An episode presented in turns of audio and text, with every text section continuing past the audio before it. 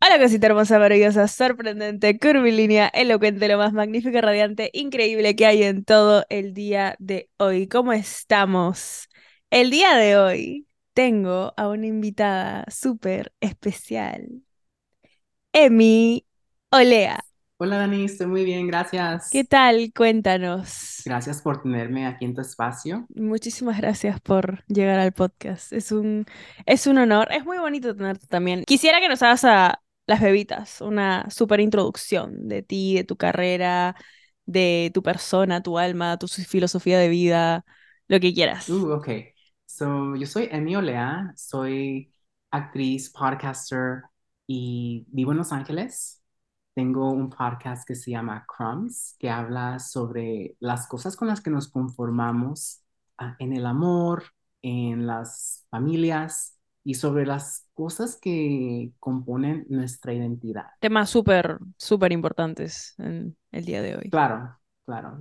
Y déjame decirte que no es fácil llegar a ser, a llegar a un punto donde te quieres tú misma, ¿verdad? A veces tenemos que tropezar como en la misma piedra varias veces hasta que llegas al punto de que dices, ya me harté de esto, este, yo valgo mucho más, valgo mucho más con lo que me he estado conformando.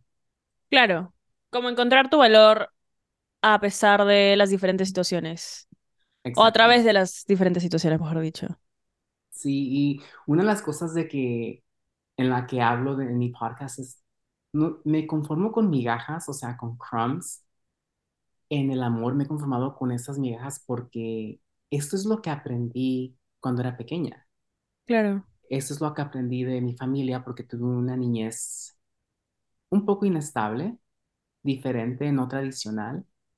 Am, entonces, cualquier persona que me diera la atención, que me diera un cariño, que me diera algo, era como que, ok, no importa si me tratas mal, me estás dando atención y cariño y validez.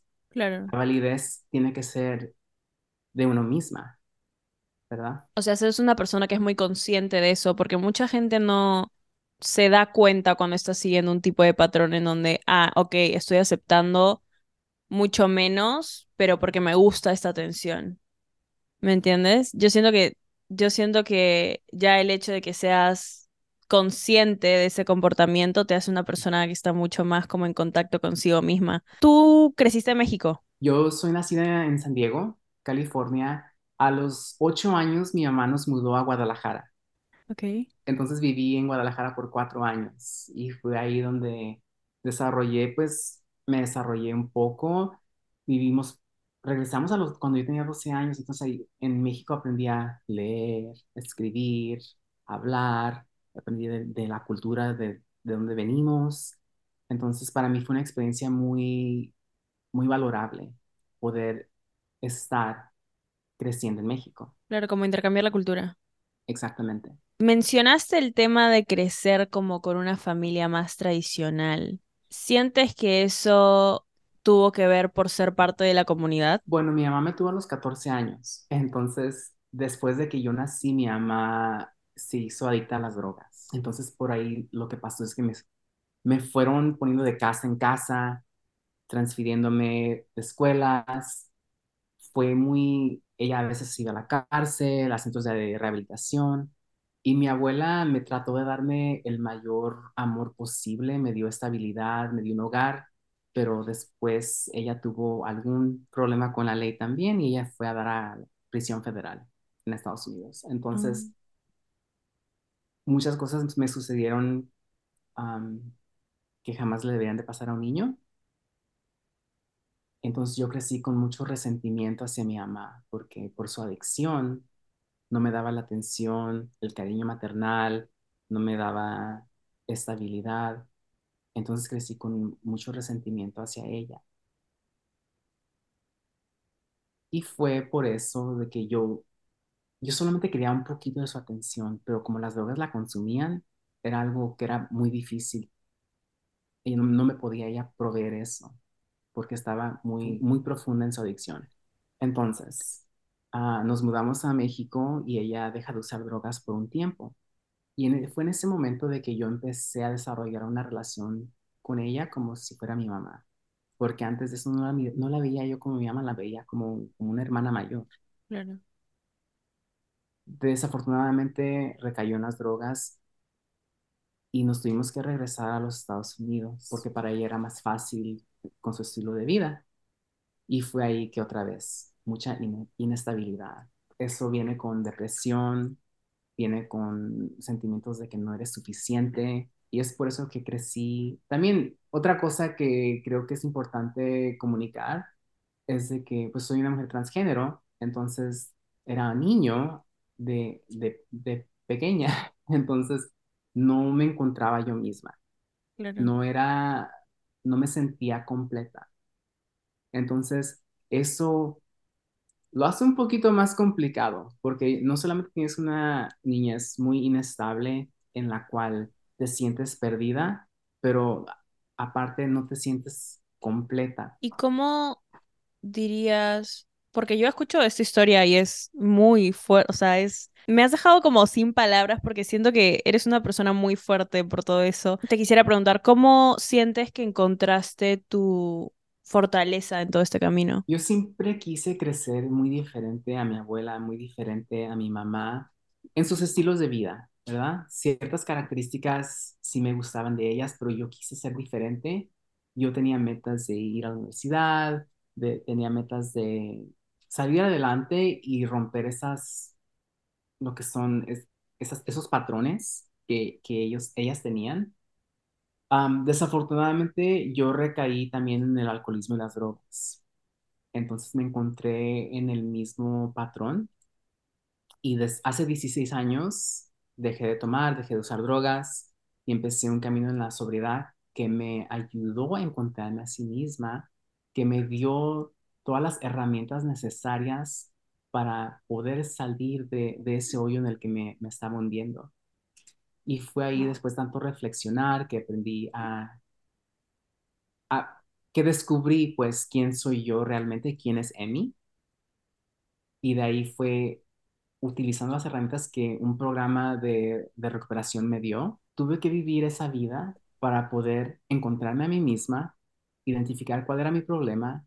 Y una vez que dejé de tomar y de drogarme, encontré esas herramientas que me hicieron muy fuertes. Fueron muchas batallas conmigo misma, interna, in- batallas internas.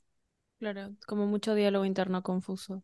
Exactamente. ¿Y qué sientes? Porque me imagino que en algún momento, y me imagino que las personas que están escuchando esto dirán como, en los momentos en donde estabas abajo, no sé si seguir o no, ¿qué es lo que te repetías a ti? ¿Qué es eso que te mantenía con voy a salir de esta? Para serte sincera, hay momentos que no sabía si iba a salir de esta. Me puse en unas situaciones muy incómodas, situaciones muy espantosas. Yo sé que había algo mayor que yo que me estaba cuidando, porque de la manera en que yo me comportaba, en las situaciones en las que amanecía y decía, yo, yo sé que había algo más fuerte que yo que me estaba cuidando ¿Como espiritual?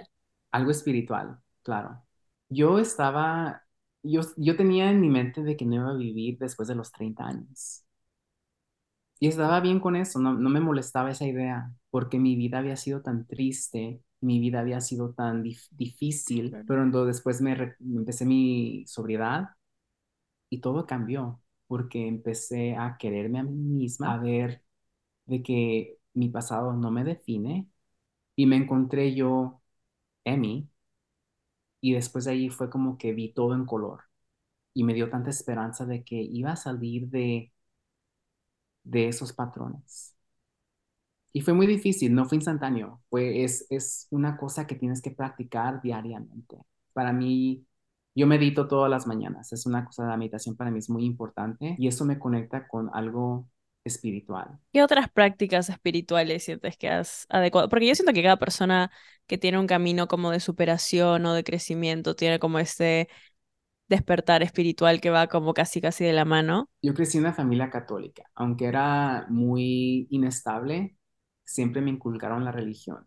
De cualquier manera, la religión católica me, me, me decían de que yo me iba a ir al infierno, que estaba pecando por ser diferente. Entonces, cuando empecé mi camino de recuperación, tomé lo que me gustó de la religión y dejé lo que no me, lo que no, con lo que no acuerdo. Claro. Y formé mi propio concepto de, de, de mi Dios, lo que yo considero Dios. Entonces, todas las mañanas lo que hago yo es yo rezo, rezo por, y le doy gracias a, a la vida, a Dios, por, porque tengo un buen, una vida muy buena.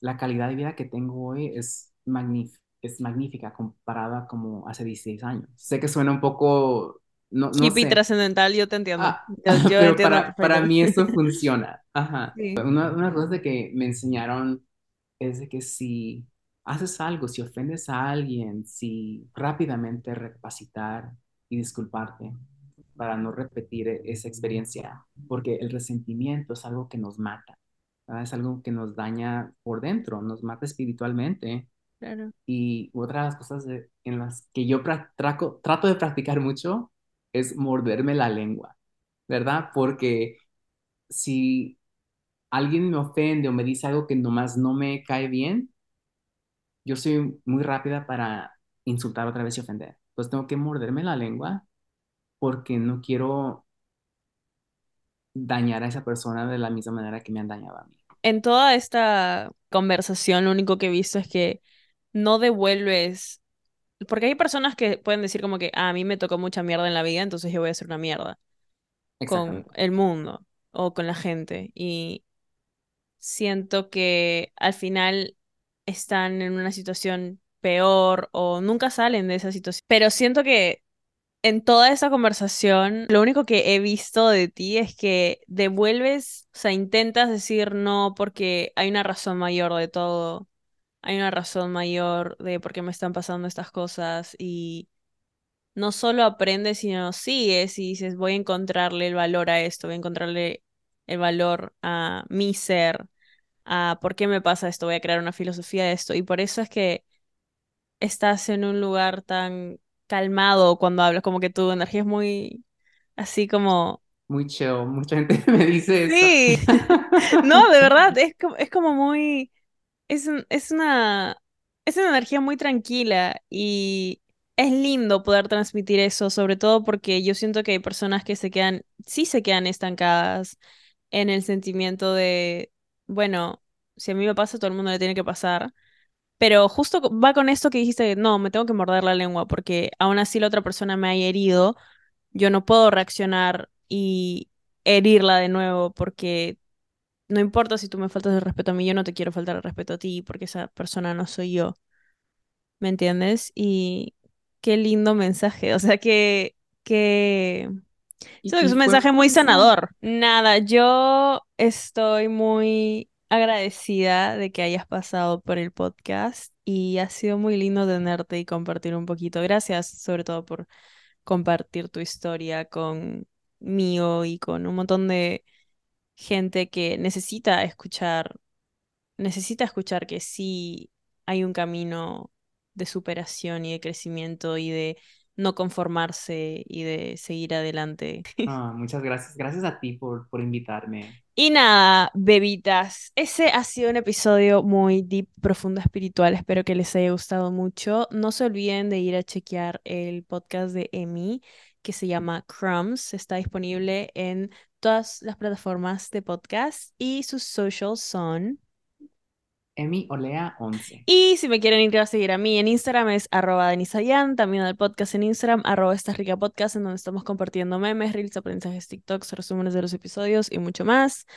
Te mereces hoy siempre solo lo mejor, de lo mejor, de lo mejor, de lo mejor, de lo mejor, de lo mejor. Y Emi y yo te queríamos decir, estás rica. ¿Estás listo para convertir tus mejores ideas en un negocio en línea exitoso? Te presentamos Shopify. Tal vez no lo sabías, pero nuestro podcast More Than Mamis es un negocio y lo empezamos por supuesto para desahogarnos y hablar sobre la maternidad, no para convertirnos en expertas de ventas y del e-commerce. Así que sí, necesitábamos ayuda para vender nuestro merch y poner en marcha nuestra tienda. ¿Y cómo suena con Shopify?